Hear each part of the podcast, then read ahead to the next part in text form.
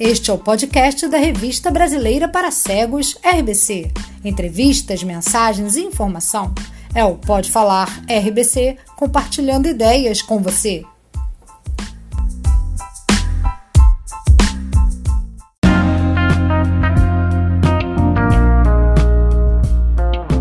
Em comemoração aos 166 anos do Instituto Benjamin Constant, no episódio de hoje, nosso convidado é João Ricardo Melo Figueiredo, doutor e mestre em Linguística pela Universidade Federal do Rio de Janeiro, onde também se graduou em Letras, Português e Inglês. Tem experiência na área da deficiência visual, atuando na educação básica e na formação continuada de recursos humanos para atuarem na educação especial com ênfase para o desenvolvimento de alunos com baixa visão. Desde 2015, ocupa o cargo de diretor-geral do Instituto Benjamin Constant, estando atualmente em seu segundo mandato. João Ricardo vai abordar os 166 anos de história do Instituto Benjamin Constant, como suas ações foram se transformando ao longo desse tempo, fala ainda sobre os impactos da pandemia na educação e muito mais. Eu sou Ileia Vale participante da comissão editorial das revistas em braille do Instituto Benjamin Constant, e você está no Pode Falar RBC. Olá, João. Em nome da comissão editorial, agradeço a participação em nosso podcast. Tudo bem com você? Olá, Ileia, tudo bem com você?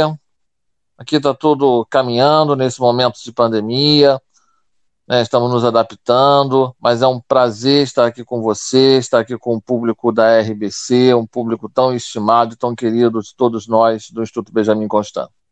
É, e vamos deixar claro também aqui para os nossos ouvintes que o nosso distanciamento social está sendo mantido, né? Nesse nosso bate-papo está por meio de um aplicativo, cada um na sua casa e respeitando esse momento difícil que a gente está vivendo, mas com muita responsabilidade.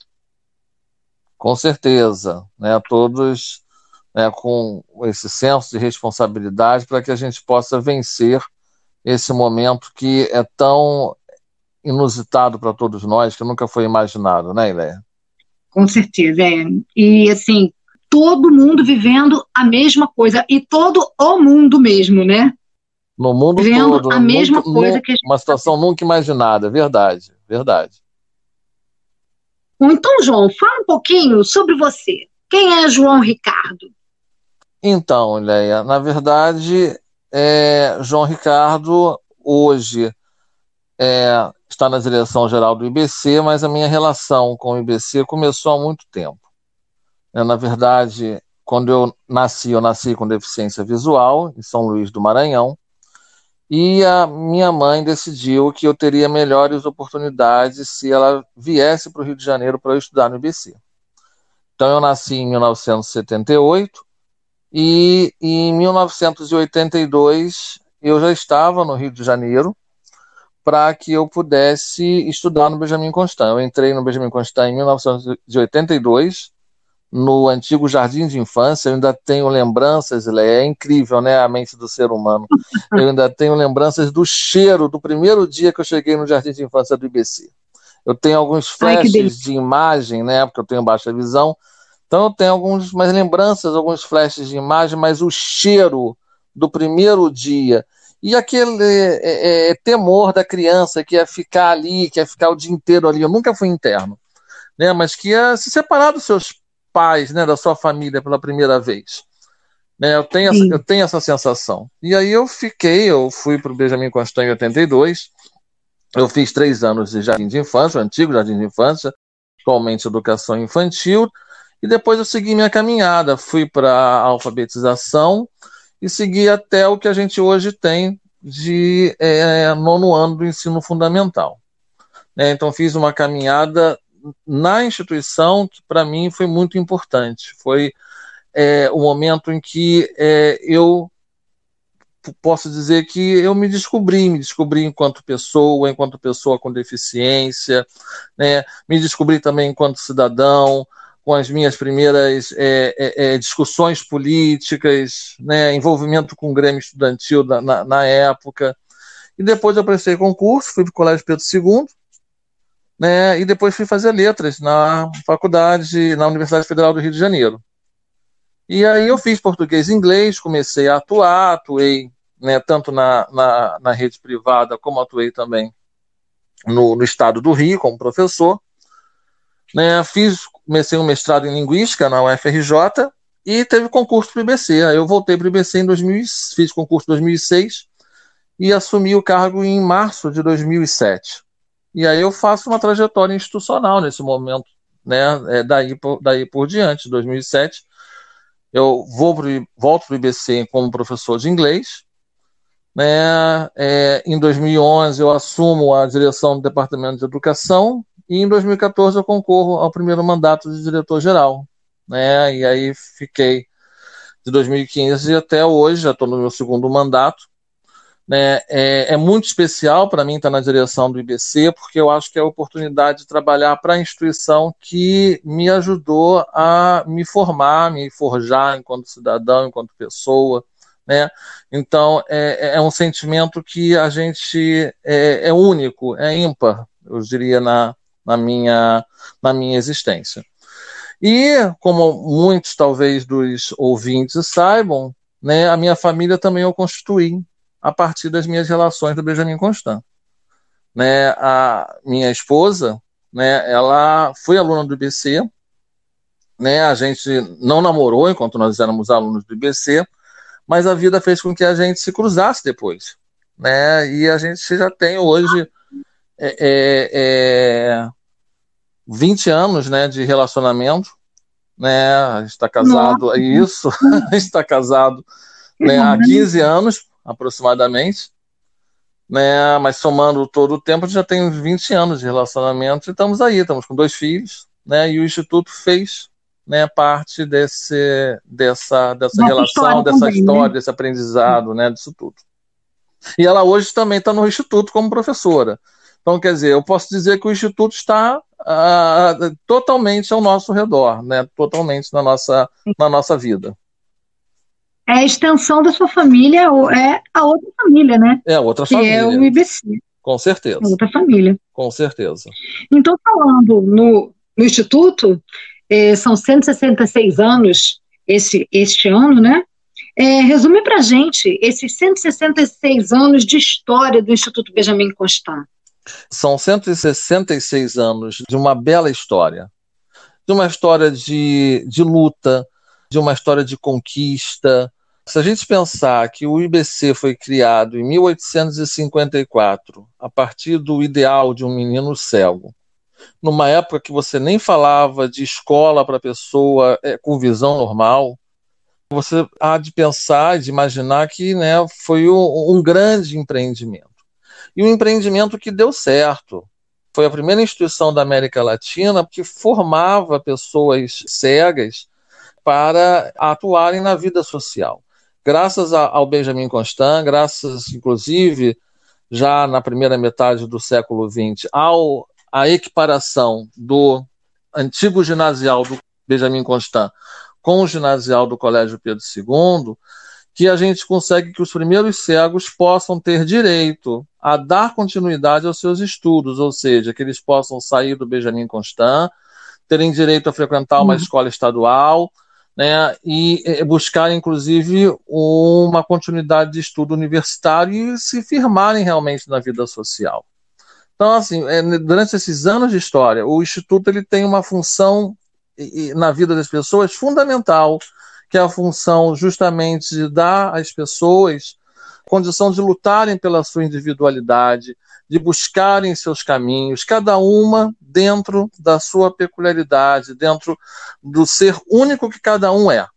Uns caminhando mais para as áreas de estudo, para as áreas educacionais, outros caminhando mais para áreas não tão voltadas para o estudo, mas de certa forma sempre buscando a inclusão, sempre buscando a socialização da pessoa cega e da pessoa com baixa visão a gente pode dizer que o Instituto já incluía, muito antes de se falar em inclusão, muito antes de gente falar em política de inclusão, o Instituto já promovia a inclusão da pessoa com deficiência.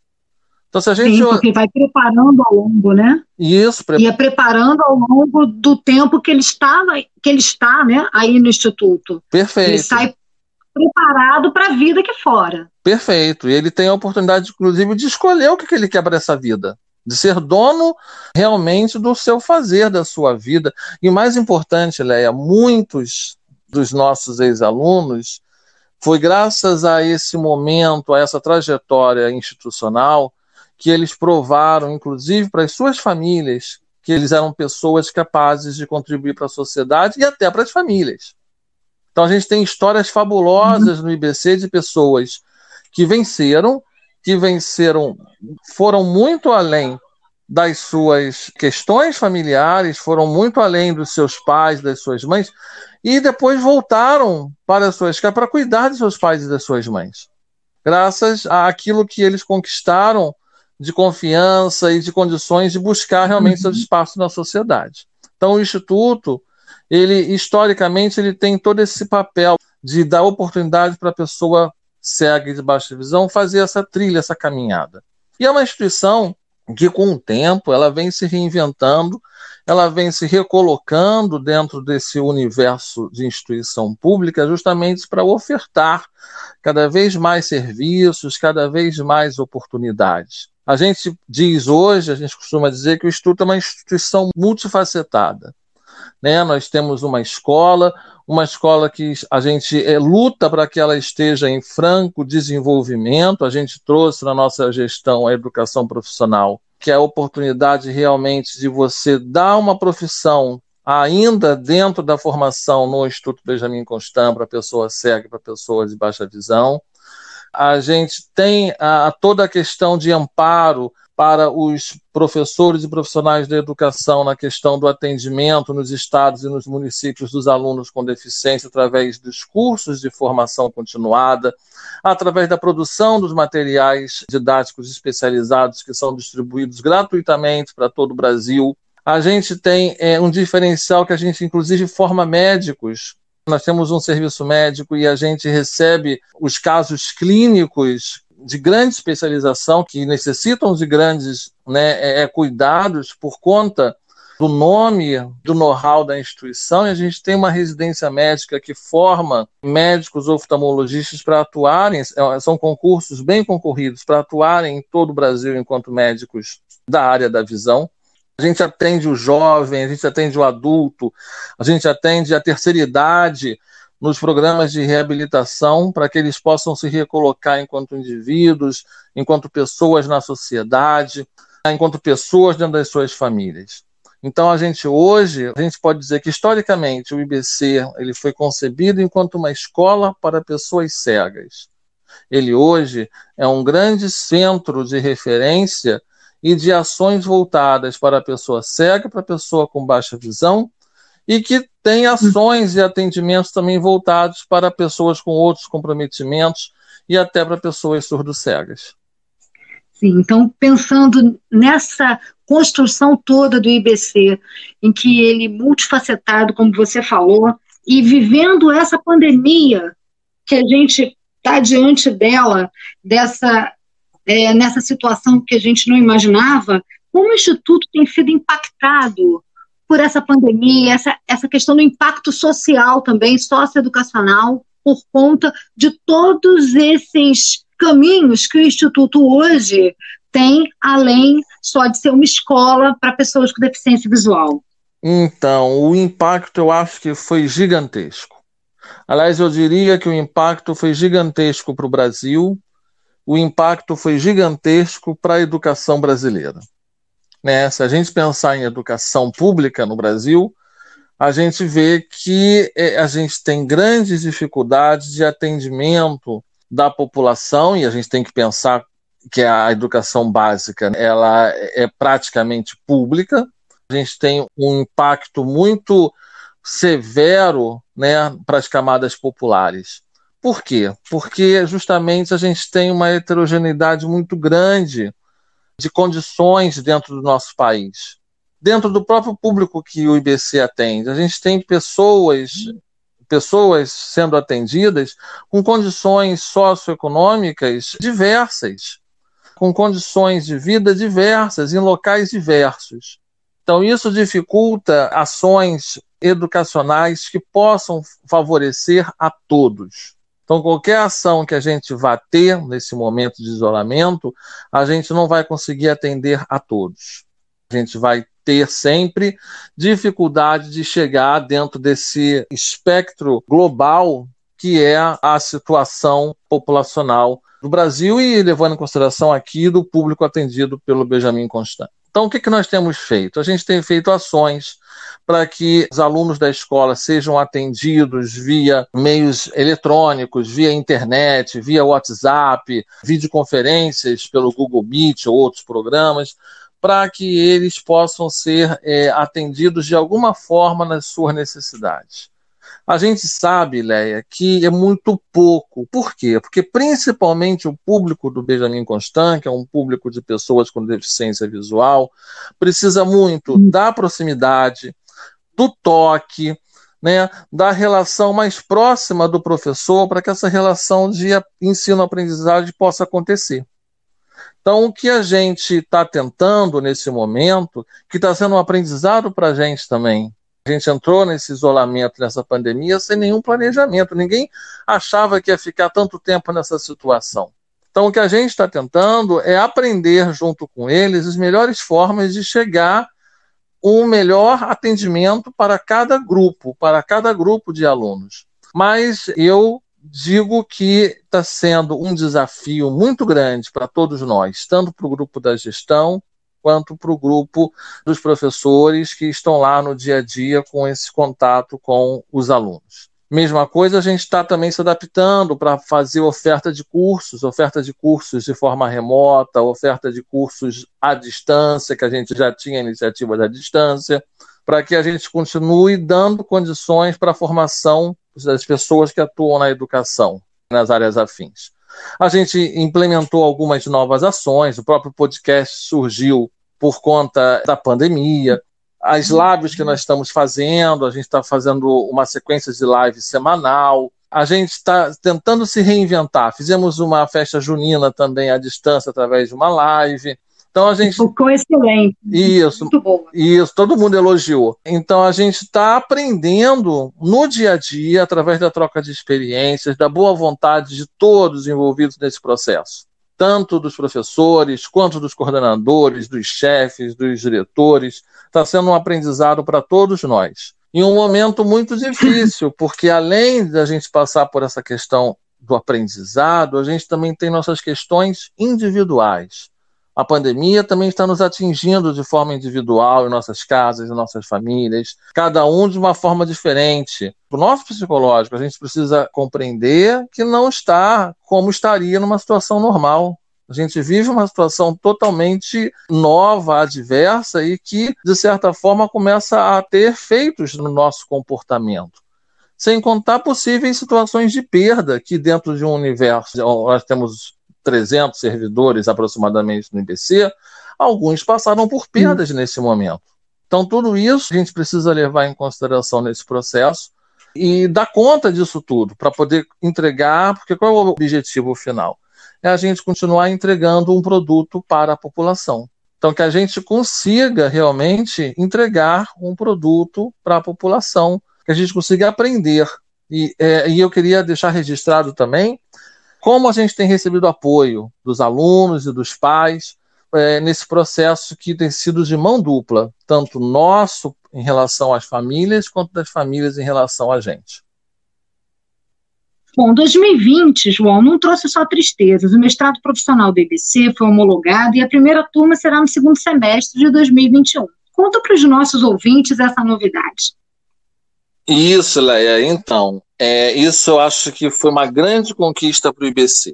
Só contando um pouquinho de história, desde a gestão da Érica Deslantes, que a gente vem é, com a ideia de fazer a constituição de um curso de mestrado no Benjamin Constant. Na época, a proposta não foi para frente, porque a gente não tinha corpo docente para fazer um curso de mestrado. Que a ideia é justamente fazer um curso que é, atue na formação continuada, de profissionais na área da educação em nível de pós-graduação, em nível estrito senso, em nível de mestrado, para a gente fomentar realmente a pesquisa dentro do IBC e deixar de ser somente um local que recebe pesquisador, mas que também produz pesquisa, que produz ciência.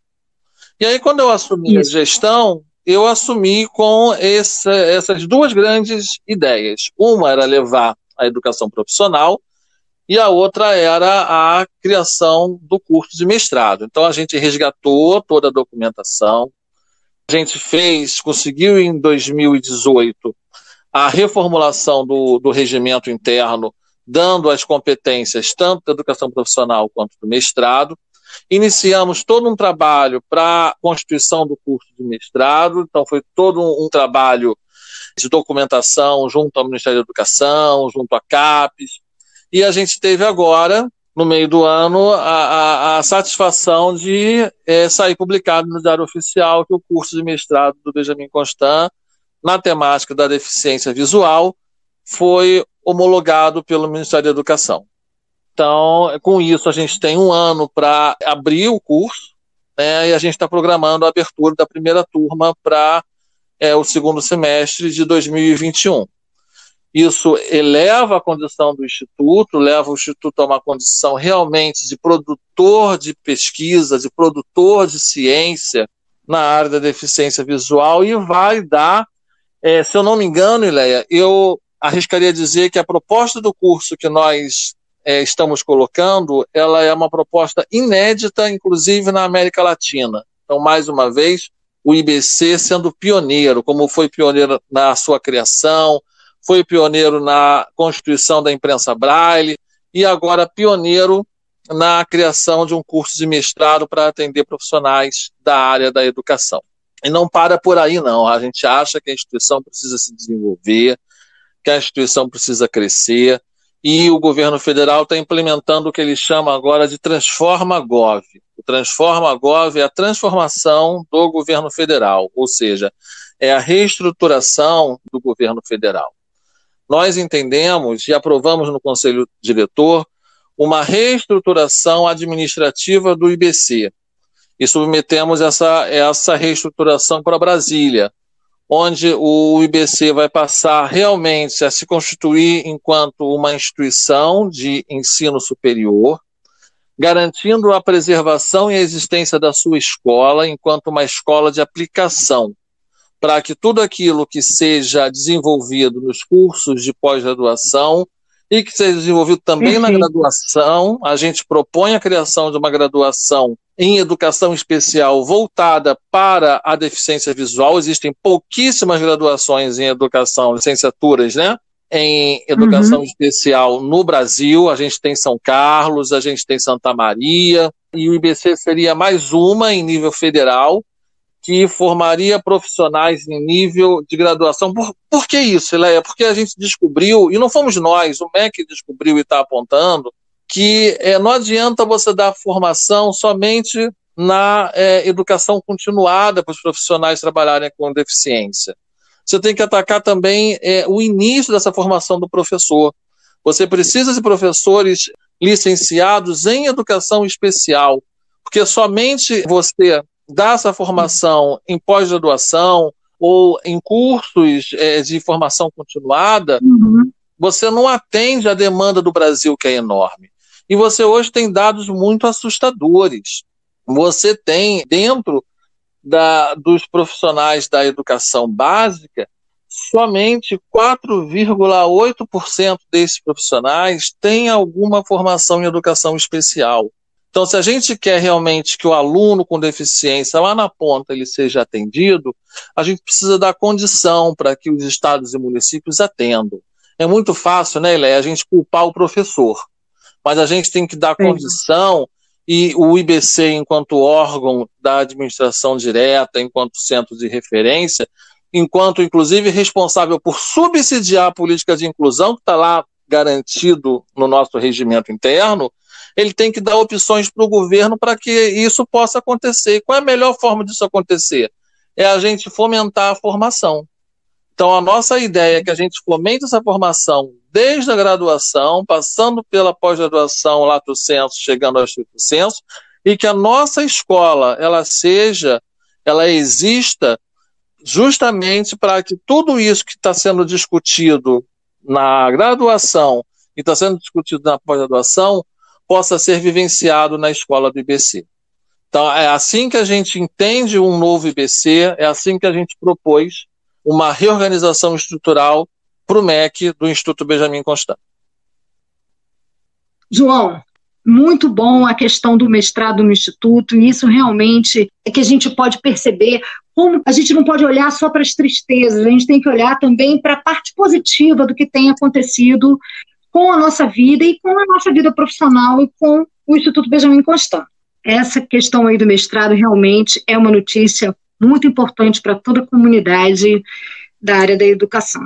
E antes da gente terminar a nossa entrevista, topa participar do nosso Pinga Fogo? Eu digo uma palavra e você diz imediatamente algo bem curto sobre ela, uma palavra, uma expressão, topa?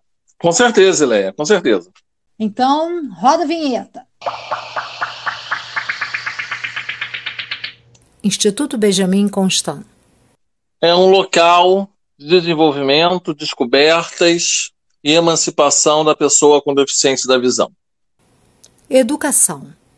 É a grande oportunidade que o ser humano tem para se colocar ou se recolocar na vida.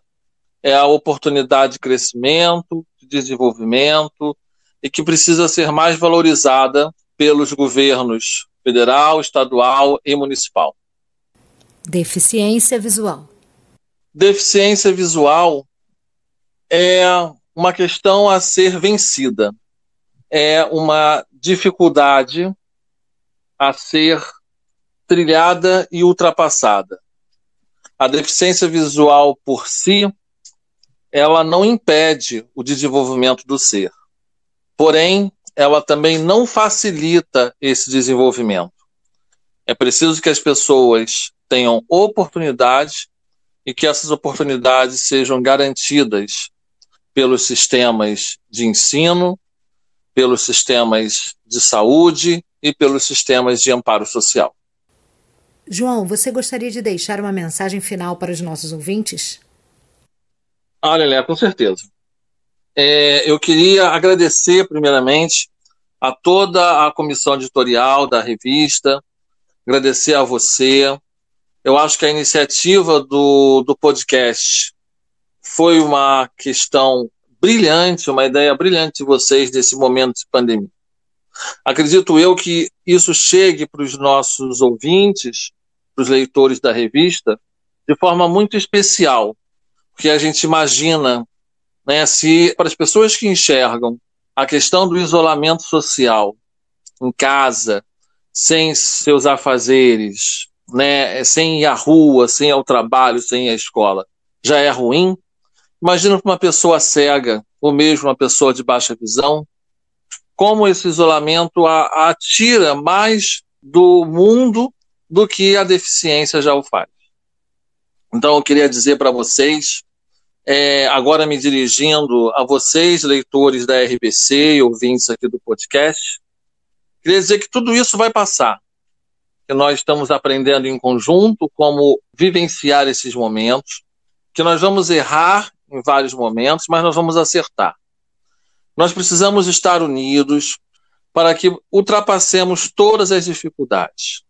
Volto a dizer, a deficiência visual ela não nos impede, e aí eu me incluo, de crescer, de nos desenvolvermos, de termos aspirações, de querermos buscar, buscar aquilo que é possível dentro das nossas limitações.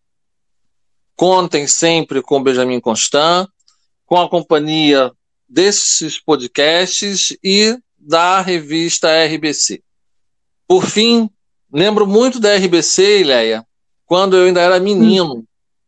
E lá em casa chegava a RBC porque minha mãe era cega, eu acho que isso eu não falei. É, minha Sim. mãe ficou cega por conta de glaucoma. E lá atrás a gente já recebia em casa a revista brasileira para cegos. E eu lembro o quanto ela ficava esperando, porque para muitas pessoas a revista ela é o único meio de leitura braille para ela ter durante, é, é, durante esse período. Então, ela é muito importante, a sua distribuição é muito importante. Então, contem com a continuidade desse serviço, contem com a comissão editorial da revista e com todos nós lá no Benjamin Constant. Para que nós possamos vencer esse momento e para que a gente possa desenvolver cada vez mais ações que possam nos favorecer enquanto pessoas com deficiência, enquanto pessoas que compõem o grupo social de brasileiros. Nós fazemos parte do Brasil e devemos ocupar os nossos espaços. Ah, então tenham todos né, excelentes dias, excelentes momentos e queiram sempre crescer, queiram sempre buscar e queiram sempre se desenvolver. João Ricardo, mais uma vez, em nome da comissão editorial da RBC, quero te agradecer pela participação aqui conosco. Foi bom demais o nosso bate-papo e o Instituto Benjamin Constant segue cumprindo seu papel de promover a ascensão intelectual, social e humana da pessoa com deficiência visual. Até uma próxima oportunidade. Grande abraço, João. Grande abraço, Léa. Tchau. Agradecemos a atenção de nossos ouvintes. Inscrevam-se em nosso canal www.youtube.com/barra revistas Pontinhos e RBC. Sigam nossa página no Facebook, arroba IBC Revistas, e nosso perfil no Instagram, arroba revistas RBC pontinhos.